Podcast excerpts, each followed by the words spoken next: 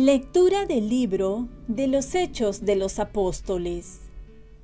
Uno de aquellos días, Pedro se puso en pie en medio de los hermanos y dijo, había reunidas unas 120 personas. Hermanos, tenía que cumplirse lo que el Espíritu Santo, por boca de David, había predicho en la escritura acerca de Judas, que hizo de guía a los que arrestaron a Jesús era uno de nuestro grupo y compartía el mismo ministerio. En el libro de los Salmos está escrito, que su morada quede desierta y que nadie habite en ella, y también que su cargo lo ocupe otro. Hace falta, por tanto, que uno se asocie a nosotros como testigo de la resurrección de Jesús uno de los que nos acompañaron mientras convivió con nosotros el Señor Jesús, desde que Juan bautizaba hasta el día de su ascensión. Propusieron dos nombres, José, apellidado Barsabá, de sobrenombre justo, y Matías, y rezaron así. Señor, tú penetras el corazón de todos Muéstranos a cuál de los dos has elegido para que en este ministerio apostólico ocupe el puesto que dejó Judas para marcharse al suyo propio. Echaron suertes, le tocó a Matías y lo asociaron a los once apóstoles. Palabra de Dios. Salmo responsorial. El Señor lo sentó con los príncipes de su pueblo. Alaben siervos del Señor, alaben el nombre del Señor. Bendito sea el nombre del Señor, ahora y por siempre. El Señor lo sentó con los príncipes de su pueblo. De la salida del sol hasta su ocaso. Alabado sea el nombre del Señor el Señor se eleva sobre todos los pueblos, su gloria sobre los cielos. El Señor lo sentó con los príncipes de su pueblo. ¿Quién como el Señor, Dios nuestro, que se eleva en su trono y se abaja para mirar el cielo y a la tierra? El Señor lo sentó con los príncipes de su pueblo. Levanta del polvo al desvalido, alza de la basura al pobre, para sentarlo con los príncipes, los príncipes de su pueblo. El Señor lo sentó con los príncipes de su pueblo.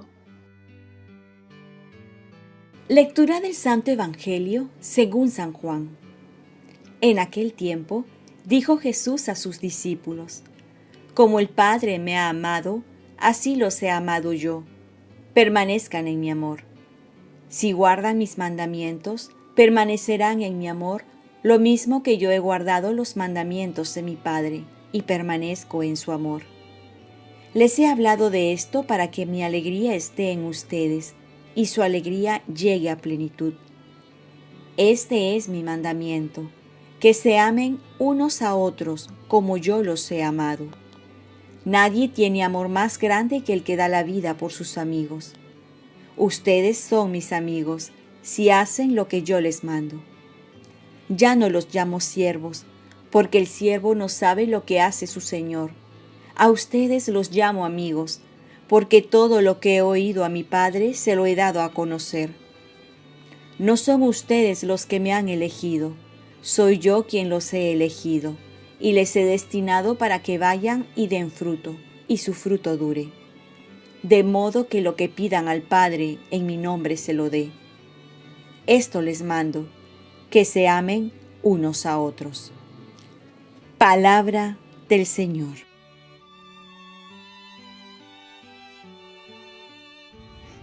Paz y bien. Ama como te ama Dios.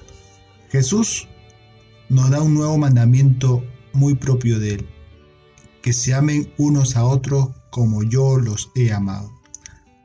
Hasta la primera parte no es novedoso, ya que en el Antiguo Testamento los mandamientos se pueden resumir en uno solo, en un solo verbo, amar. amar a Dios y al prójimo. Dios no quiso que nos quedásemos en las leyes. Es difícil amar con un mandato. Por ello, mandó a su Hijo para que, conociendo su amor, tengamos una referencia de cómo se debe amar.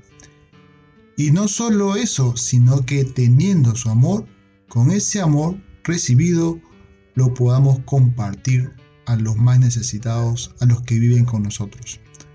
Por eso el Papa Francisco nos aconseja diciendo, déjense mirar por el Señor, pónganse en su presencia en silencio, déjense mirar por Él, dejen que Él inflame sus corazones.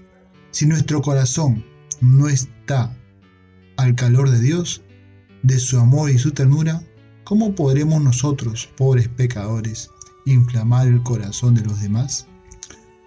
Y hoy también celebramos la fiesta de San Matías, que significa regalo de Dios, que fue uno de los discípulos que acompañó a Jesús desde el bautismo hasta la ascensión.